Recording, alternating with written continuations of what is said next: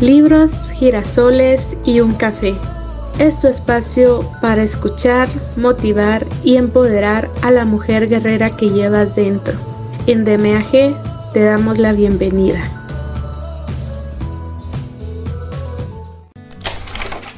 Hola y bienvenidas a este espacio. Les saluda de nuevo Maggie Pineda, su compañera de viaje, en esta nueva aventura que se llama el arte de no amargarse la vida de Rafael Santandriu. Te aseguro que será una transformación total en tu vida. Sin nada más que agregar, comencemos. El arte de no amargarse la vida. Las claves del cambio psicológico y la transformación personal. Escrito por Rafael Santandriu.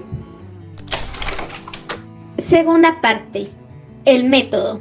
Capítulo 7 la rutina del debate.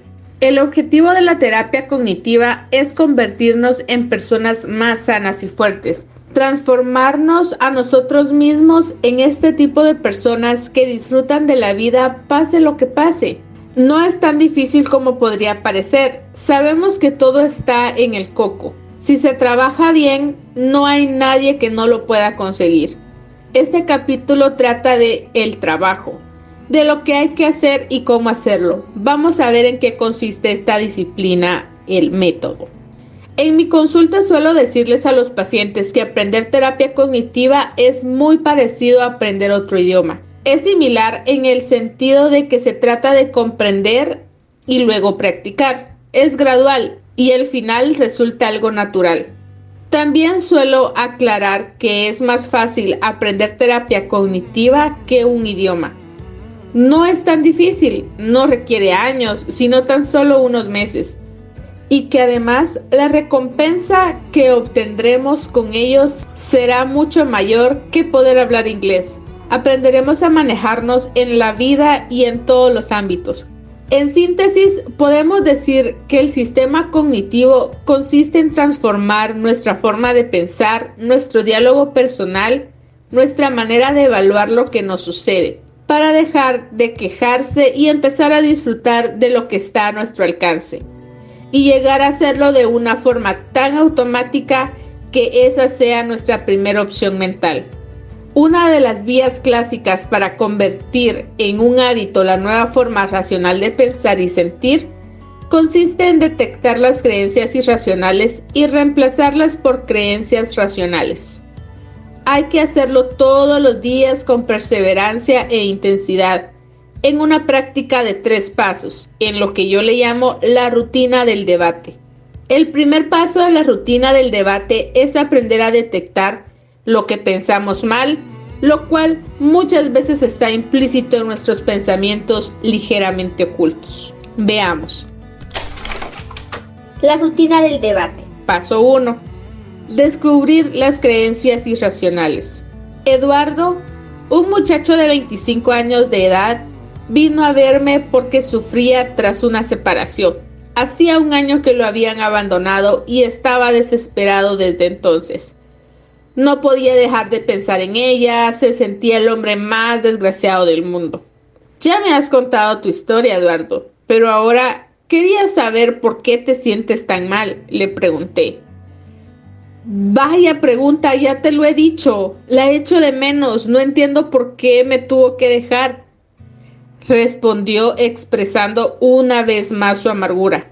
Bueno, entiendo que la eches de menos, pero sabes, ha pasado bastante tiempo y ya podrías estar mejor. Mucha gente después de un año de separación ya están recuperados. ¿Por qué tú no? Seguí preguntando. No sé, debo ser más débil o más romántico que los demás, dijo ocultando la cara entre las manos. Curiosamente, en esa corta conversación, Eduardo había dado con la clave de su problema, lo que yo llamo hiperromanticismo, una de las terriblitis más extendidas. Seguí dialogando con él. Veamos. Dices que eres más romántico que los demás. ¿Qué significa eso? Pues supongo que quiere decir que creo en el amor, que necesito a alguien a quien amar, respondió. Ajaja, dices que necesitas a alguien a quien amar. ¿Y si nunca tuvieses pareja, nunca más el resto de tu vida? Le pregunté. Para mí sin amor no vale la pena vivir. Ahí lo tenemos. Detrás de cualquier malestar emocional exagerado hay un pensamiento terribilizador. Una frase que se puede construir en presente de indicativo o en condicional.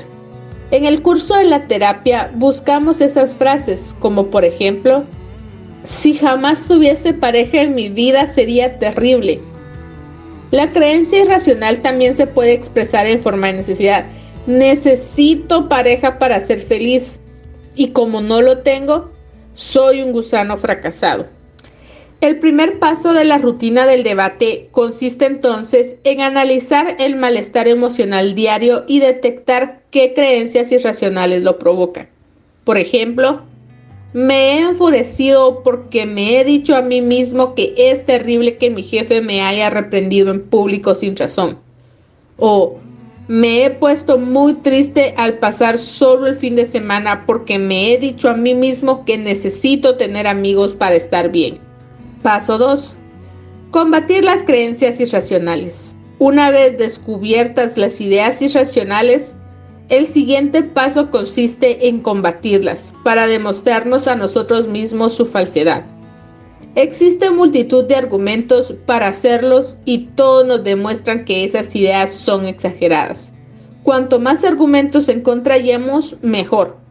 El objetivo final, que es el tercer paso, será generar una nueva creencia más funcional y equilibrada. Para combatir las creencias irracionales podemos emplear diferentes estrategias, como por ejemplo el argumento comparativo. ¿Existen otras personas que son felices en la misma situación? Cada una de las personas que comparten nuestra adversidad y están anímicamente bien son la evidencia de que nuestro problema no es tan grave. Con este argumento podremos convencernos de que nuestra situación no tiene por qué impedirnos ser felices. En el ejemplo de Eduardo, comentaríamos con él el hecho de que hay muchas personas que no tienen pareja y viven vidas felices. Monjes y monjas, sacerdotes, solteros, etc. Por lo tanto, no tener novia o novio no es el fin del mundo sin pareja podemos llevar a cabo proyectos vitales, apasionantes y ser muy felices. Si los demás pueden vivir bien sin pareja, también podremos hacerlo nosotros. Asimismo, podemos compararnos con personas que tienen incluso impedimentos mucho mayores y que sin embargo son felices porque realizan tareas que les llenan. Por ejemplo, personas ciegas o minusválidas. En la tercera parte de este libro estudiaremos algunos casos de personas que tienen vidas extraordinarias, aún teniendo que convivir con grandes adversidades. Por ejemplo, es el caso del científico inglés Steve Hawking, que padece desde hace casi 40 años una parálisis total de su cuerpo y pese a ello, es uno de los mejores físicos teóricos de todos los tiempos y declara ser muy feliz. El argumento de las posibilidades. Aún con esta adversidad, podría llevar a cabo objetivos interesantes por mí y por los demás? Casi siempre tenemos a nuestro alcance multitud de posibilidades para disfrutar de la vida. Eso sí, si no perdemos el tiempo quejándonos amargamente. De hecho, yo creo que hay muy pocas situaciones en la vida en las que ya no podemos hacer nada valioso.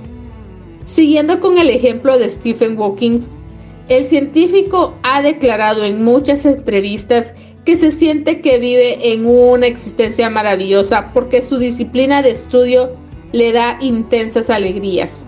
Está entregado a la física teórica, que es por cierto una de las pocas ciencias a las que puede dedicarse una persona completamente inválida.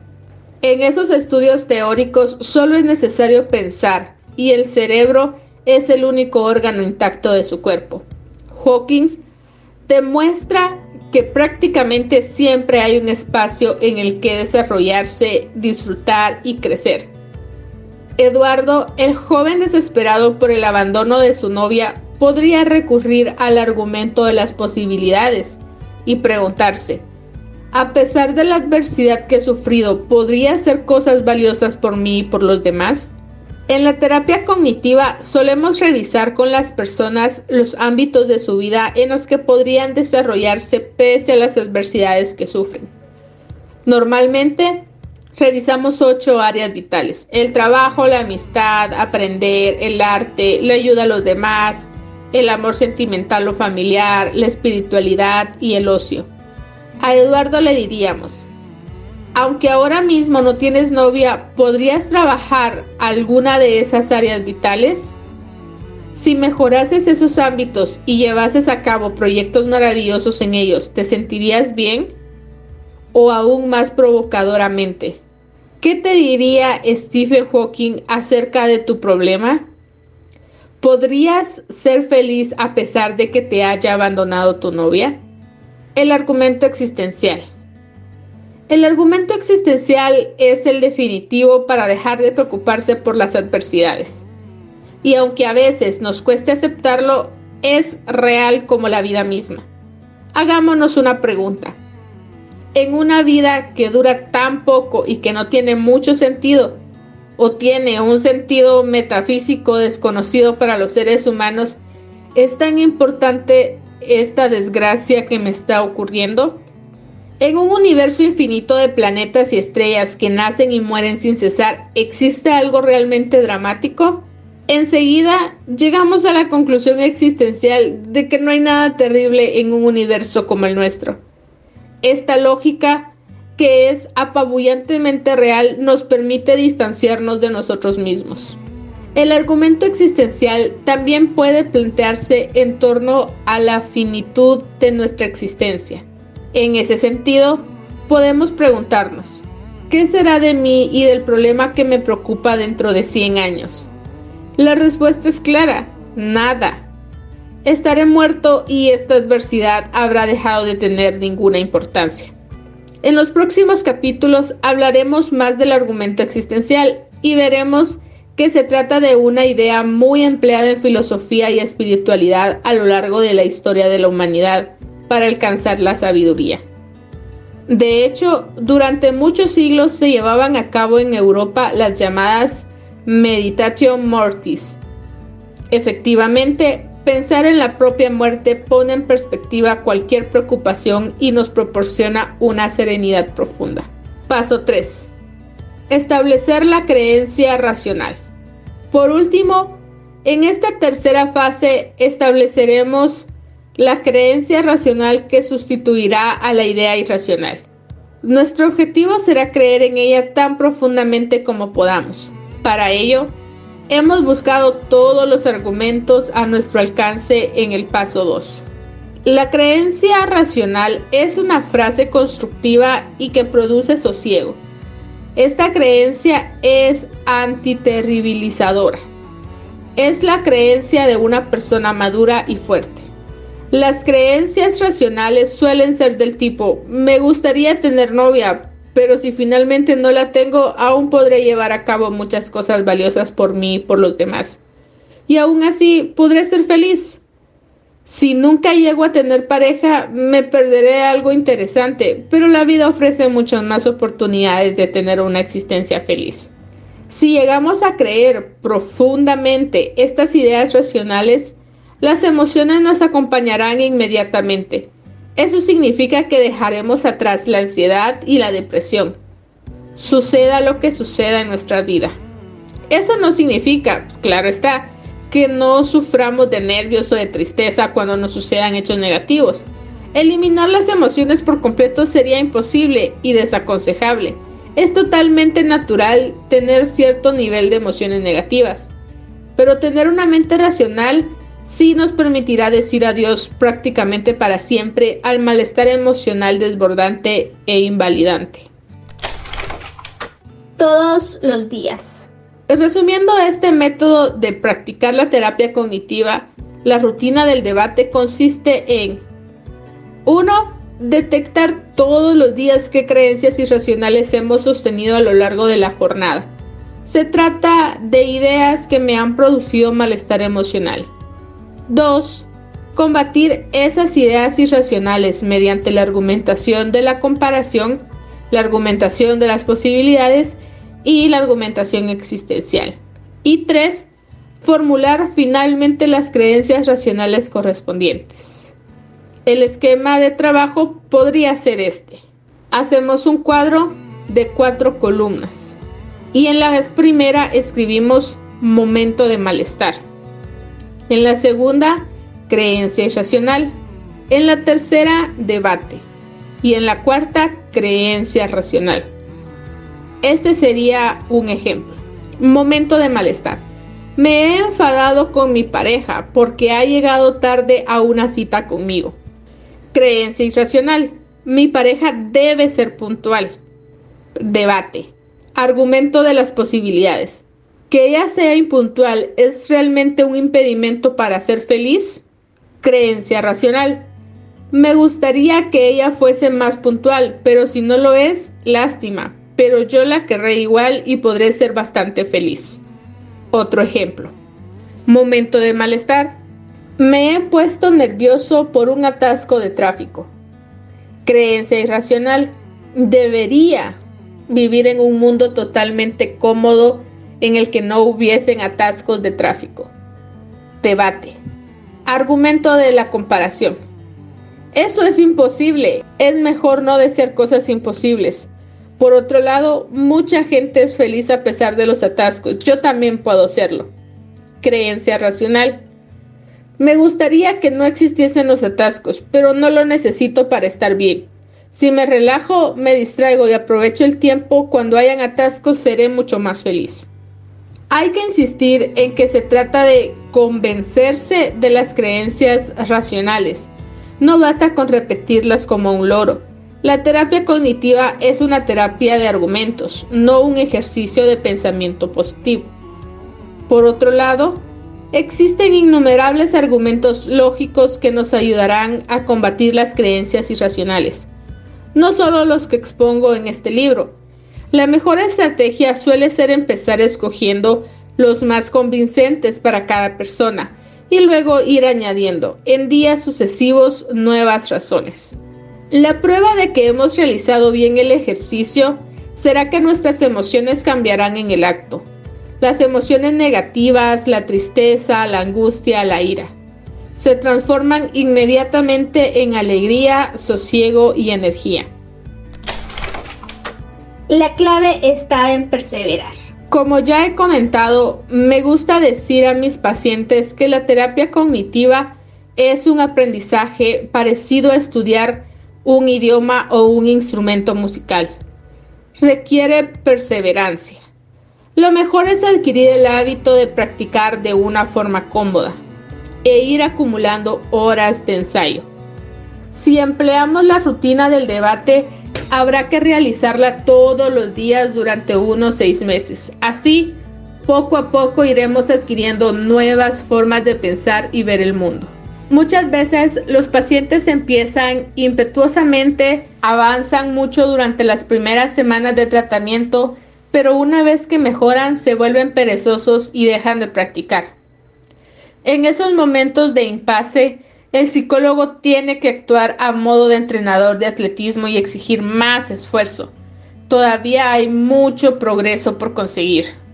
Entonces, una vez más, hay que sacar fuerza de voluntad de donde sea y volver a ponerse a revisar las creencias irracionales para reemplazarlas por creencias racionales. Cada vez con más fuerza, con mayor profundidad. Se trata de que cada día tengamos menos perturbaciones emocionales. Nunca me cansaré de decir que este tipo de trabajo personal, en mi experiencia, el que ofrece mejores resultados, definitivamente requiere perseverancia y mucha. Con frecuencia explico un símil. Este trabajo es parecido a ir al gimnasio para hacer culturismo. Todo el mundo puede desarrollar su musculatura, Solo se requiere determinado esfuerzo persistente.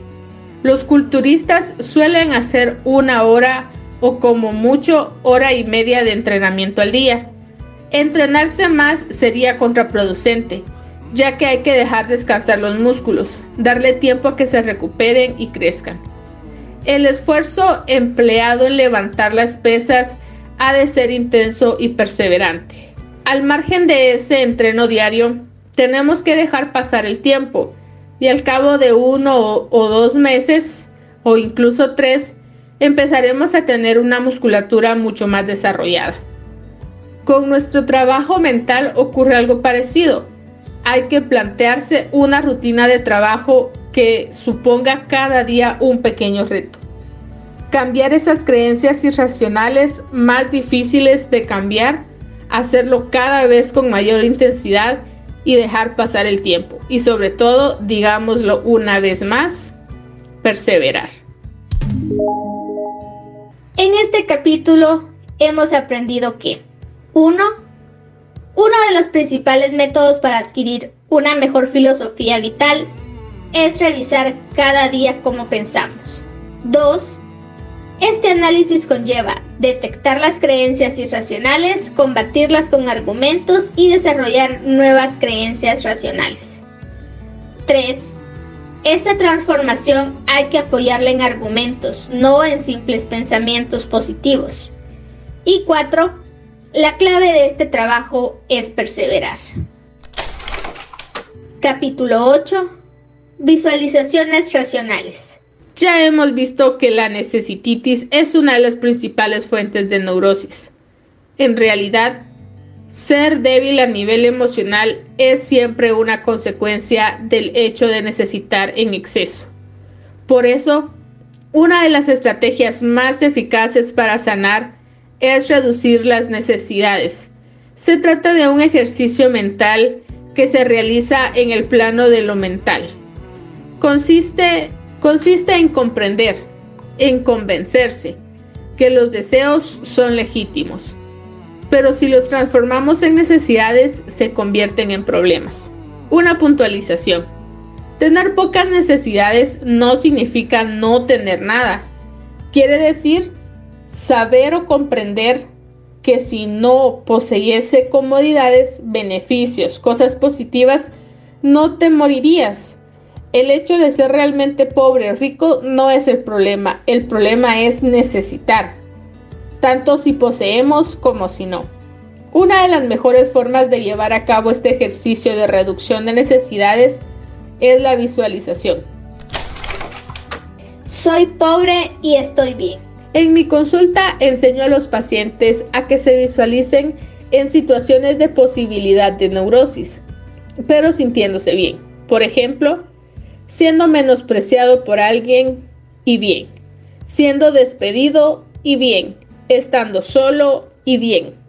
El ejercicio de poder estar cómodo a nivel emocional en esas situaciones negativas solo podemos realizarlo si transformamos nuestras creencias irracionales, si nos despojamos de la necesidad de que nos traten bien, de tener empleo o de estar acompañado. Este ejercicio de visualización nos fuerza a pensar bien y por lo tanto a sentir bien una de las visualizaciones que usamos con mayor frecuencia es la que llamo la, visualización del indigente. Consiste en imaginarse a uno mismo sin trabajo y sin hogar. Según esta visión, estamos bien de salud física y mental, pero no tenemos dinero. Por lo tanto, lo normal es dormir en el albergue público y conseguir las comidas en algún comedor de la beneficencia. Como en Barcelona, la ciudad en la que vivo, la ropa y la higiene mínima también se pueden obtener gratuitamente en diversos centros de ayuda. Trabajamos con la premisa de que aún siendo indigentes podremos cubrir las necesidades mínimas. Entonces nos hacemos una pregunta crucial. ¿Podría ser feliz siendo un indigente? ¿Cómo? ¿Qué haría? Los pacientes tienen que hacer esta visualización en casa e intentar verse disfrutando de la vida, sea lo que sea lo que eso signifique para ellos. Reproduzco aquí un ejemplo de una de esas reflexiones que me explicó un paciente de 50 años. Bueno, pues yo me he imaginado alegre, lleno de energía y haciendo cosas por los demás sin estrés y con libertad. Ya que nada me obliga a hacerlo. Creo que propondría a los responsables del albergue organizar un grupo de autoayuda psicológica para los usuarios del lugar y yo lo conduciría. También me dedicaría a estudiar. Como tendría mucho tiempo libre, iría a la biblioteca y estudiaría medicina. Conseguiría los mismos libros que estudian en el currículo de la Facultad de Medicina y empezaría a mi ritmo por el principio. Se trata de visualizarse siendo felices, pese a la indigencia, gracias a nuestra innata capacidad de hacer cosas interesantes y valiosas. Este ejercicio nos despoja de la necesititis y nos convierte en personas mentalmente sanas. Las creencias irracionales que combaten son 1. Es necesario poseer muchas cosas para ser feliz. 2. Si no estoy ocupado, no estoy feliz. 3. Necesito una imagen personal de eficiencia para que me quieran y poder disfrutar de la vida. Si nos vemos bien siendo indigentes, eso significa que creo en las siguientes creencias racionales. 1. Me gustaría tener seguridad económica, pero no la necesito para gozar de la vida. 2. Me gusta tener el tiempo ocupado, pero si no tengo nada que hacer, también puedo estar sereno. Y 3. Si alguna vez no tengo la imagen personal normalmente demandada por la sociedad, aún podría hacer muchas cosas valiosas y gratificantes por mí y por los demás.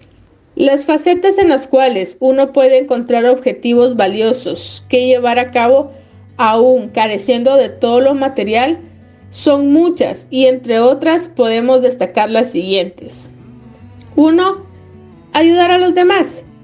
Siendo indigentes podríamos ayudar a otros indigentes, colaborar con ONG de ayuda a países con pobreza endémica, etc.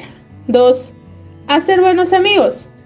Como ejemplo, Solemos decir que podemos empezar a ser grandes amigos entre los voluntarios que ayudan en los centros de indigencia. Gente maravillosa que se entrega a los demás. 3. Profundizar en la espiritualidad. ¿Por qué no? Las iglesias están abiertas, los centros de meditación suelen ser gratuitos. Se dice que en la pobreza es más fácil ser espiritual que en la riqueza, así que la opción espiritual está disponible en la indigencia y en la realidad prácticamente en todas las situaciones estando enfermo o impedido. 4. Hacer algo artístico. Siendo pobres podemos escribir literatura, alguien nos dará un cuaderno y un bolígrafo, componer poemas o canciones, incluso pintar, tocar música. Los medios para practicar la música o la pintura los podremos conseguir pidiéndolos o tomándolos de entre los enormes desperdicios de la sociedad capitalista en la que vivimos. 5. Cuidar mente y cuerpo. Hacer deporte está siempre en nuestra mano. Correr por el parque, hacer yoga, nadar en el río o en el mar, cuidar la mente puede incluir leer este libro y practicar con ahínco lo que se dice en él. 6. Estudiar o aprender. Las bibliotecas están llenas de libros. Incluso la mayor parte de las universidades dejan entrar a alumnos oyentes y seguir las explicaciones de los profesores. 7. Vida de ocio. Pasear, nadar, bailar. Las posibilidades de disfrutar de actividades ociosas es enorme. Solo hay que sosegar la mente y permitirte gozar. Y número 8, amor sentimental. Un indigente sano a nivel mental, limpio y educado en nuestra visualización, no tenemos por qué ir desarreglados. Que se cultiva y ama la vida, encontrará fácilmente el amor sentimental. Yo les recomiendo a los pacientes que utilicen todo el poder de su imaginación para ver posible el hecho de ser felices siendo indigente.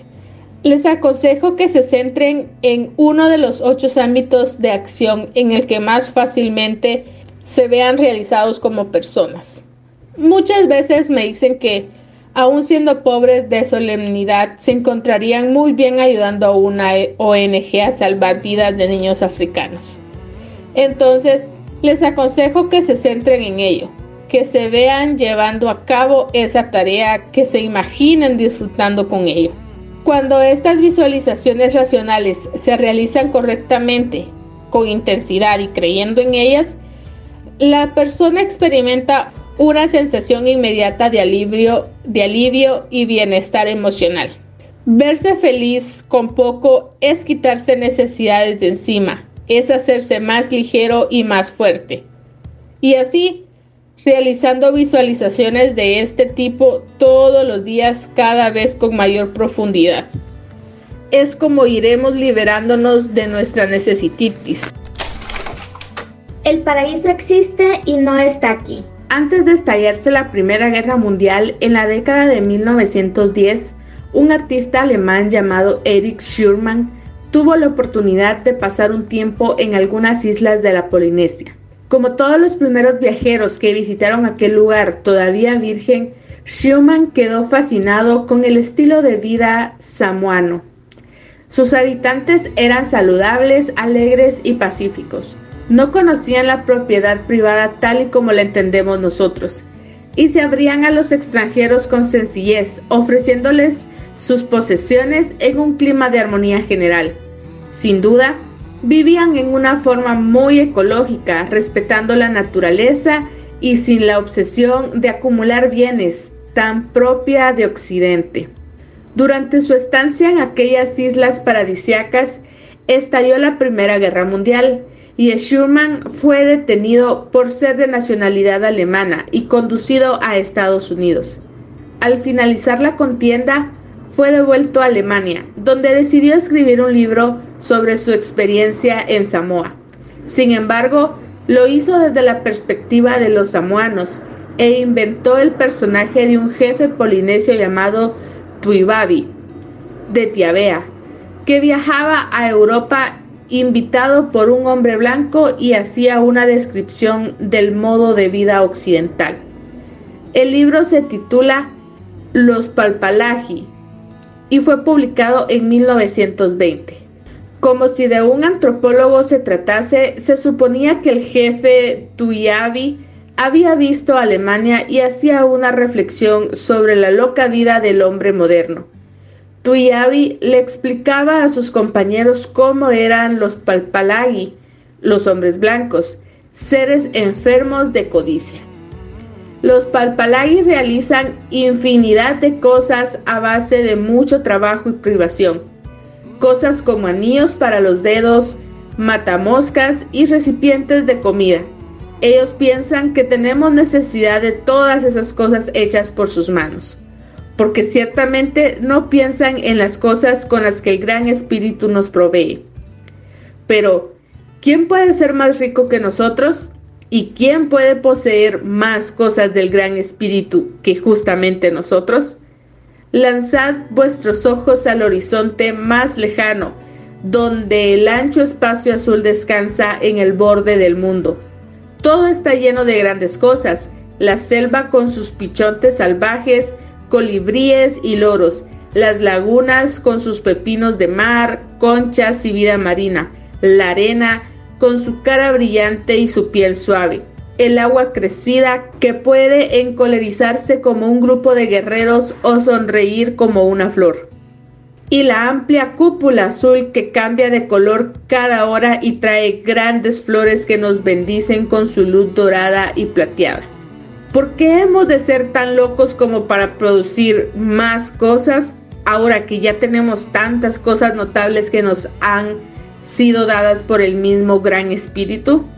A principios del siglo XX, mucho antes de que apareciera el ecologismo, Eric Schumann fue capaz de ver la diferencia abismal que existía entre el modo de vida de ese pueblo no civilizado y el de sus compatriotas europeos y la relación entre las dos filosofías de vida y la salud mental. En otra parte del libro, Tuyabi dice, actualmente esos papalagi piensan que pueden hacer mucho y que son tan fuertes como el Gran Espíritu. Por esa razón, miles y miles de manos no hacen nada más que producir cosas, del amanecer al crepúsculo. El hombre hace cosas de las cuales no conocemos el propósito ni la belleza.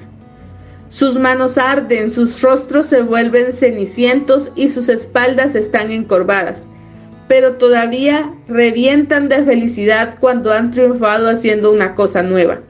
Y de repente, todo el mundo quiere tal cosa.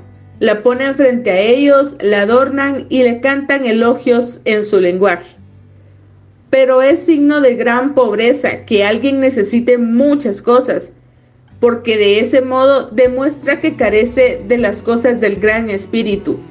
Los papalagi son pobres porque persiguen las cosas como locos. Sin cosas no pueden vivir. Cuando han hecho del caparazón de una tortuga un objeto para arreglar su cabello, hacen un pellejo para esa herramienta y para el pellejo hacen una caja y para la caja una caja más grande. Todo lo envuelven en pellejos y cajas. Hay cajas para taparrabos, para telas de arriba y para telas de abajo, para telas de la colada, para las telas de la boca y otras clases de telas. Cajas para las pieles de las manos y las pieles de los pies, para el metal redondo y el papel tosco para su comida, para su libro sagrado, para todo lo que podáis imaginar. Ser un buen europeo. Como dice el jefe Tuyabi, los occidentales estamos enfermos de lo que hemos llamado necesititis. Esto es, la tendencia a creer que necesitamos cada vez de más cosas, en este caso materiales o inmateriales, para sentirnos bien. Confundimos deseos con necesidades y no nos damos cuenta de que cada necesidad nos hace más infelices, más insatisfechos. Tuyabi añade en su libro, cuantas más cosas necesitas, mejor europeo eres. Por eso, las manos de los papalagi nunca están quietas, siempre hacen cosas. Esta es la razón por la que los rostros de la gente blanca a menudo parecen cansados y tristes y la causa de que pocos de ellos puedan hallar un momento para mirar las cosas del gran espíritu o jugar en la plaza del pueblo. Componer canciones felices o danzar en la luz de una fiesta y obtener placer de sus cuerpos saludables como es posible para todos nosotros. Tienen que hacer cosas, tienen que seguir con sus cosas, las cosas se cierran y reptan sobre ellos como un ejército de diminutas hormigas de arena. Ellos cometen los más horribles crímenes a sangre fría, solo para obtener más cosas. No hacen la guerra para satisfacer su orgullo masculino o medir su fuerza, sino solo para obtener cosas. Si ellos hicieran uso de su sentido común, sin duda comprenderían que nada de lo que no podemos retener nos pertenece y que cuando la marcha sea dura no podremos llevar nada. Entonces, también empezaría a darse cuenta de que Dios hace su casa tan grande porque quiere que haya felicidad para todos.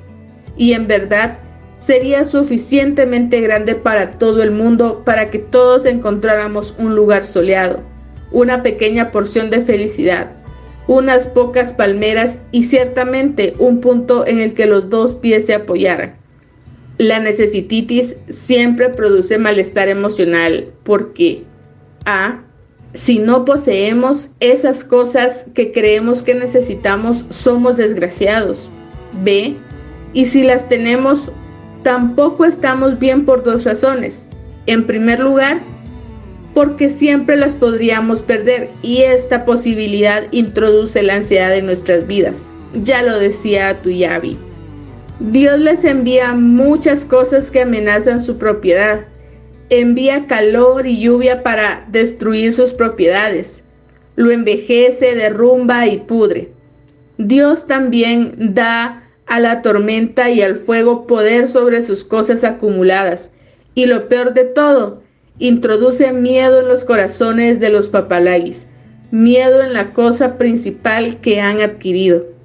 El sueño de un papalagui nunca es tranquilo porque tiene que estar alerta todo el tiempo para que las cosas que ha amasado durante el día no le sean robadas por la noche. Sus manos y sentidos tienen que estar ocupados todo el tiempo agarrando sus propiedades. La segunda razón por la que las necesidades inventadas, aunque las poseamos, también nos producen malestar, reside en que esas cosas nos desilusionan. Cuando deseamos demasiado, depositamos unas expectativas exageradas en el objeto deseado. Y tarde o temprano nos caemos del caballo. Esas cosas no nos hacen felices. Desear no tiene nada de malo, poseer tampoco, siempre y cuando no creamos que todo ello son necesidades. Si yo tuviese un Ferrari, lo conduciría con gusto, me iría a pasear con él por las montañas escuchando buena música, pero si me lo roban no derramaré ni una sola lágrima por él, porque simplemente sé que no lo necesito para ser feliz. Esa es la única forma razonable de desear en esta vida. El caso de la mujer hiperromántica. En una ocasión me telefonó un hombre de unos 35 años de edad. Me pedía que ayudase a su novia, una chica argentina con la que vivía en Barcelona. Ricardo me explicó el problema. Hace un año que vino de Buenos Aires para vivir conmigo y desde el principio se mostró muy celosa, pero ahora es inaguantable. Cuando salgo de trabajar a las 6 de la tarde tengo 10 minutos para llegar a casa. Si me retraso solo 5 minutos, le coge un berrinche monumental. Ha amenazado de muerte a mi secretaria tres veces y en dos crisis que tuvo por culpa de los celos intentó suicidarse. El hombre me explicó que estaba esperando poner en regla los documentos necesarios para casarse, pero estaba asustado ante el descontrol emocional de su novia. Yo estoy al límite. Le he dicho que si no se trata los celos con un psicólogo, yo no puedo seguir adelante con la boda. Pero ella me ha respondido que si vuelve a Argentina sin mí, será una caja de pino. Me confesó, visiblemente nervioso. Ricardo me aseguró que Patricia, su novia celosa, quería venir a verme por voluntad propia para intentar combatir sus celos, y le di una cita para esa misma semana. Ya en mi despacho, Patricia se explicó. Sé que soy muy celosa, pero es que amo tanto a Ricardo, es realmente mi príncipe azul, lo he encontrado al fin. Mi trabajo básicamente consistía en hacerle entender que el amor más auténtico y por consiguiente más funcional no tiene que ver con la dependencia. Dicho de otra forma, que amar no es necesitar. Cuando creemos que necesitamos pareja y no la tenemos, somos desgraciados. Como demostraba su propio caso de celos patológicos, también lo somos cuando finalmente lo conseguimos. Esta vez porque no podemos soportar la posibilidad de perderlo. Por eso, para Patricia, cualquier signo de que otra mujer pudiese robarle su inmenso tesoro era insoportable. Le expliqué, imagina que te regalo un anillo con un brillante valiosísimo. Cuesta más que todo lo que puedas ganar en toda tu vida. ¿Qué harías con él? ¿Lo llevarías todos los días por la calle? ¿Te lo llevarías a la playa? No, lo metería en una caja fuerte, dijo ella riendo. Eso es lo que está pasando con tu amor. Crees que es tan y tan valioso que la sola idea de perderlo te pone nerviosa. Así no lo puedes disfrutar porque el amor es para usarlo cada día, no para tenerlo en una caja fuerte. Pero, ¿me estás diciendo que le dé menos valor al amor? No quiero hacerlo. Entonces, ¿para qué tener un marido? me preguntó. Ama a tu marido, pero no lo hagas en exclusiva. La vida ofrece muchas más cosas que el amor sentimental. Tienes que comprender que si perdieses a tu príncipe azul también podrías ser feliz. La terapia con Patricia fue muy difícil, le costaba mucho abrirse a la idea de que podía amar sin necesitar, porque se le activaba el pensamiento de blanco o negro tan propio de la neurosis. El pensamiento de blanco o negro nos hace ver que solo hay dos formas extremas de vivir lo que nos sucede. O es terrible o es genial, sin matices. El pensamiento de blanco o negro hace que tengamos nuestra mente en una particular línea de evaluación de las cosas de la vida. Solo está la opción genial, genial, genial, luego está el intermedio y luego está terrible, terrible, terrible. Patricia tenía el temor de que si cambiaba y empezaba a amar a Ricardo sin necesitarle, no le iba a amar en absoluto. Una y otra vez yo intentaba explicarle la visión racional del amor. Te curarás de tus celos cuando seas capaz de decirle a Ricardo, cariño, te quiero mucho, pero no te necesito. En la terapia con Patricia hablamos mucho de las canciones de amor, esas auténticas fuentes de neurosis. La mayor parte de ellas cantan al neurótico amor dependiente. Sin ti, yo me muero. La literatura también comparte esa neura. Romeo y Julieta, por ejemplo. Se suicidan por no poder estar juntos. Yo creo que si Romeo y Julieta hubiesen conseguido casarse, se hubieran divorciado a los pocos años, porque ese tipo de amor es fantasioso y no funciona. Suele provocar una gran desilusión en la pareja porque el amor sentimental no da la felicidad. Puede contribuir a ella como el resto de las cosas gratificantes de la vida, pero se convierte en una fuente de infelicidad si la convertimos en la fuente primaria de nuestra plenitud. He querido describir el caso de Patricia, la mujer hiperromántica, para ilustrar que todas las necesidades inventadas, tanto de cosas materiales como inmateriales, producen malestar emocional. En realidad, desde el punto de vista del psicólogo, son peores las necesititis de bienes inmateriales. Es peor desear con desmedida el éxito, el amor, la aceptación que una casa con piscina porque estas aspiraciones inmateriales son más difíciles de definir o de acotar. Al ser más globales e indefinidas, podemos fantasear más con ellas. En ciertos círculos, además, son sinónimo de virtud, porque están relacionadas con cualidades positivas como la capacidad de amar. Pero lo cierto es que desde un punto de vista psicológico son tan nocivas como la codicia más insana. Entre las necesidades inmateriales inventadas más frecuentes están, por ejemplo, el amor sentimental, el éxito, tener hijos, ser inteligente o por lo menos no ser tonto, ser respetado por los demás, no tener problemas o complicaciones, tener compañía o por lo menos no estar solo, estar ocupado o por lo menos no aburrirse, que la vida tenga sentido a nivel cósmico y personal, tener seguridad de no tener un accidente, por ejemplo, y tener salud más allá de lo razonable. Estas 11 necesidades que acabo de listar son nocivas para la salud emocional de las personas, porque en realidad solo pueden ser aspiraciones, meros deseos, si las mantenemos en el límite de las preferencias, nuestra mente estará a salvo. Si las elevamos a la categoría de exigencias, nuestra mente generará ansiedad y depresión, porque, número uno, en realidad no son necesidades básicas. Número dos, este tipo de bienes son impermanentes. Hoy los tenemos y mañana los perdemos. Exigir su presencia constante es ganarse la insatisfacción. Y número 3. No producen tanta plenitud como puede parecer. Depositar demasiadas expectativas en ello es labrarse el camino de la insatisfacción. Una vez más, hay que dejar claro que las necesidades básicas para el ser humano son la comida y la bebida diaria y el cobijo frente a los elementos atmosféricos.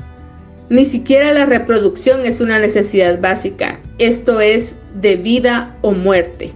Se podría debatir en torno a si el ser humano necesita un mínimo de estimulación sensorial, espacio para moverse, etc. Y seguramente sea cierto, pero no es el objeto de este libro hilar tan fino.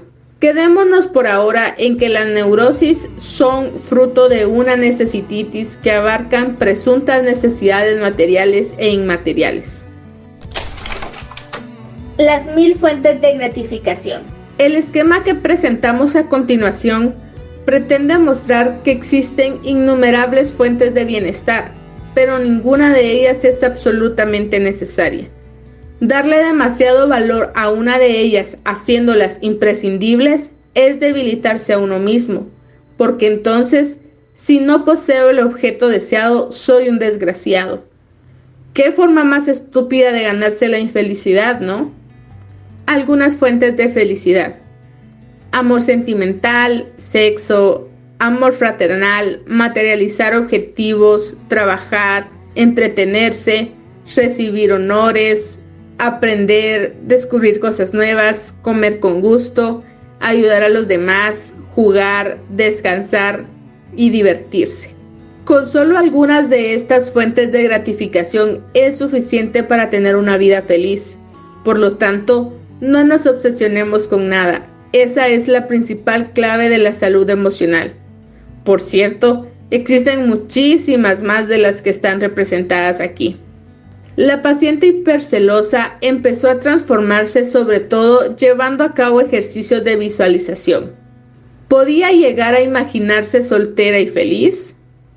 ¿Soltera para el resto de su vida y disfrutando de la vida? En este tipo de visualización, los pacientes se imaginan a sí mismos realizando cualquier actividad gratificante como ayudar a los demás, viajar, dedicarse a un trabajo con sentido, pero sin pareja. Cuando llegan a verse y sentirse con pleno bienestar, llevando una vida feliz, pero sin el objeto de su obsesión, ya se están liberando de ella porque su necesititis es algo irreal, puramente mental. El combate, por lo tanto, está también en el plano de lo mental. El fetiche de la comodidad. No nos curaremos completamente de la necesititis si no combatimos una idea irracional crucial que podríamos denominar el fetiche de la comodidad. En la actualidad, más que nunca, tenemos sobrevalorado ese bien llamado comodidad. Pensamos, y ahí está la idea irracional, que la comodidad es la principal fuente de felicidad. En muchos casos, se trata de una creencia oculta, pero ahí está haciendo su trabajo y volviéndonos neuróticos. Un paciente me decía en una ocasión, estoy harto de los excrementos de perro, esta ciudad está llena de popós, no puedo soportarlo, tendría que irme a vivir a otra ciudad o a otro país. En realidad le molestaban muchísimas otras cosas, el ruido, los malos olores, el servicio deficiente en los bares, la falta de formalidad de sus colaboradores, su vida era un malestar constante. Recuerdo que su mujer estaba muy fatigada por esa irritabilidad hipersensible de su marido. Se había cambiado de piso muchas veces porque no podían soportar los ruidos de sus vecinos. Incluso cuando iban de vacaciones había que cambiar de habitación del hotel una y otra vez. Y todo un capítulo aparte eran los niños. Es que no pueden estar tranquilos decía una y otra vez. Sus hijos pequeños se tenían que comportar siempre como silenciosos asistentes a un funeral. Lo que le afectaba es el fetiche de la comodidad, porque lo que exigía era básicamente poder estar siempre cómodo. Si le damos demasiada importancia a la comodidad, vamos a ser muy infelices a la comodidad en cualquiera de sus formas, gozar de más tranquilidad, silencio, limpieza, descanso, etc. Porque, número uno, la comodidad no es tan importante, no da la felicidad. Dos, la comodidad viene y va, es así, es inevitable. Y número tres, un exceso de comodidad es incompatible con el disfrute activo de la vida. En mi consulta suelo poner un símil a los pacientes para explicarles el error del fetiche de la comodidad. Les digo que la comodidad es como el chocolate, y es que a mí me gusta el chocolate. Confieso que por la noche después de cenar suelo tomarme un pedacito de cacao y muchas veces me parece un placer fantástico. Pero no considero que el chocolate me dé la felicidad en general. Dicho de otro modo, el chocolate no lo es todo, no tengo la casa llena de tabletas de chocolate. Entonces les pregunto, Si desapareciera el chocolate de la faz de la tierra, ¿te deprimirías por ello? No, claro que no, me responden. Claro, porque sabes que existen miles de alimentos que también saben muy bien, explico. Pues la comodidad tampoco es necesaria. Existen otras fuentes de gratificación. Y es que incluso, como sucede con el chocolate, demasiada comodidad causa empachos, no es buena. En ese sentido les digo, si te propusiesen estar el resto de tu vida sentado en un magnífico sillón con la temperatura siempre más adecuada, sin ruidos, con todas las comodidades, sin moverte de ahí, ¿aceptarías? Ay no, qué aburrido, responden. Claro, porque un poco de comodidad es buena, pero no demasiada, como el chocolate. Y para rematar la explicación, suelo contarles mi experiencia con el montañismo. A mí me encanta andar por las montañas. Se trata de una de mis aficiones favoritas. No hay nada como hacer una buena ruta de varios días por la naturaleza, disfrutando de la paz, el deporte y los buenos amigos. En mi consulta suelo preguntarles al paciente, ¿dirías que esta afición que tengo es cómoda? No, puede ser muy divertida, pero claro, patearse la montaña durante horas y dormir en una tienda de campaña no es precisamente cómodo, me dicen. Exacto, pero me encanta, añado. Luego al final de la ruta, cuando volvemos al pueblo más cercano, disfrutamos de una buena ducha, una buena cena y una buena cama. Y eso sí que es gozar de la comodidad pero no nos hagas quedar más de un día allí porque ya no nos apetece, ya nos aburriríamos. Estos ejemplos intentan expresar las siguientes ideas. Número uno, la comodidad es buena, pero solo en su justa medida. Número dos, demasiada comodidad es aburrida y no te permite disfrutar plenamente de la vida. Número tres, si queremos tener vidas emocionalmente equilibradas e interesantes, nos convendría renunciar a una buena parte de comodidad todos los días. Y número cuatro, cuando ya no nos importe tanto la comodidad, estaremos libres de ese fetiche y tendremos menos manías y seremos más libres para disfrutar de la vida. Un último ejemplo. A mí me gusta ir en bicicleta por la ciudad por las mañanas después de desayunar, cojo mi maletín, mi bici y pedaleo unos 20 minutos hasta llegar a mi consulta. A veces, sobre todo en los días más fríos, me da pereza empezar, pero cuando llego a mi destino, habiendo estirado las piernas, me siento muy bien. Por la noche todavía es más placentero, entonces una vez que he acabado mi jornada, me pongo mi iPod y me doy un magnífico paseo de vuelta a casa disfrutando de la brisa nocturna, la calma en la ciudad y la velocidad que mis piernas me piden en cada momento. Una vez más, no es una afición precisamente cómoda. Ir en coche o en bus lo sería más, pero es muy muy gratificante. Aprovecho para recomendarlo a todo el mundo. Es muy recomendable porque contribuye a la salud física y el bien común. Menos polución, ruido y gasto energético. Sustentable, ¿no? Súbete a la bici. Los fetiches del hombre moderno en la televisión. Y para terminar este análisis de la creencia irracional de la comodidad, me gustaría hablar del término fetiche, que he empleado para referirme a él. La idea irracional de debo estar cómodo para ser feliz es un fetiche, porque tratamos la comodidad como un estado al que asignamos propiedades mágicas que no posee. Como ya hemos visto, la comodidad no da la felicidad, aunque la publicidad intenta convencernos de ello a través de los anuncios. Un fetiche es un objeto al que se le atribuyen propiedades mágicas, por ejemplo, un pueblo puede creer que una figura totémica, una escultura o un dios gigante protege al grupo de las adversidades.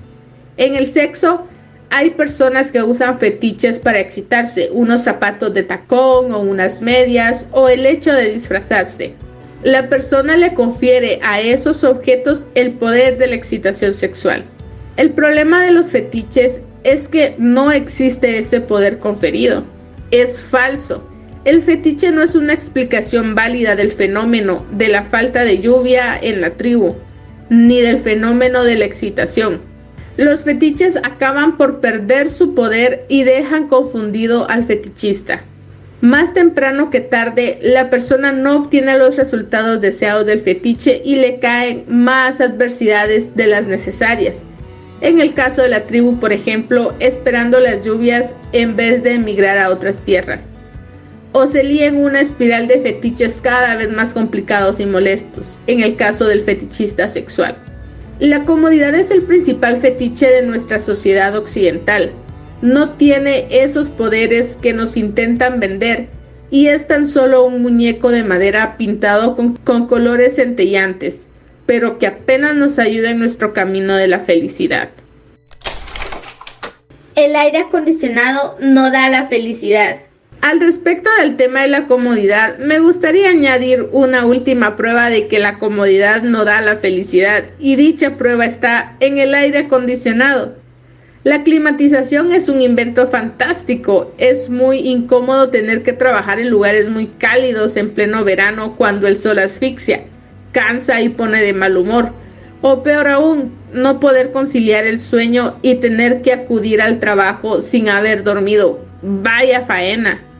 Pero un buen día llegó el aire acondicionado. En Occidente ya no tenemos que pasar calor en verano. Trabajamos a la fresca, dormimos con una mantita, vemos películas con jersey en verano. Pues bien, la pregunta sería, desde que existe el aire acondicionado hace ya unos años, ¿has aumentado el índice general de bienestar emocional, de felicidad? La respuesta obviamente es que no. De hecho, década tras década el bienestar emocional no deja de disminuir ¿Cómo es posible que con un aumento tan espectacular de la comodidad que ofrece la climatización no se incremente al mismo tiempo la felicidad general? Respuesta, porque la comodidad no da la felicidad. En este capítulo hemos aprendido que, número uno, la verdadera fuente de la tefiblitis son las necesidades inventadas. Número dos, necesitamos muy poco para estar bien. Número 3. Hay que refrenarse continuamente para no transformar los deseos en necesidades. Número 4. La comodidad no es tan importante. Y número 5. Visualizarse sin necesidades es otro de los grandes métodos para adquirir filosofía racional. Como ven, tendrán los siguientes días para analizar y reflexionar todo lo que hemos aprendido hoy. Nos vemos la próxima semana para una siguiente dosis de este su espacio, libros, girasoles y un café. Un abrazo y hasta pronto.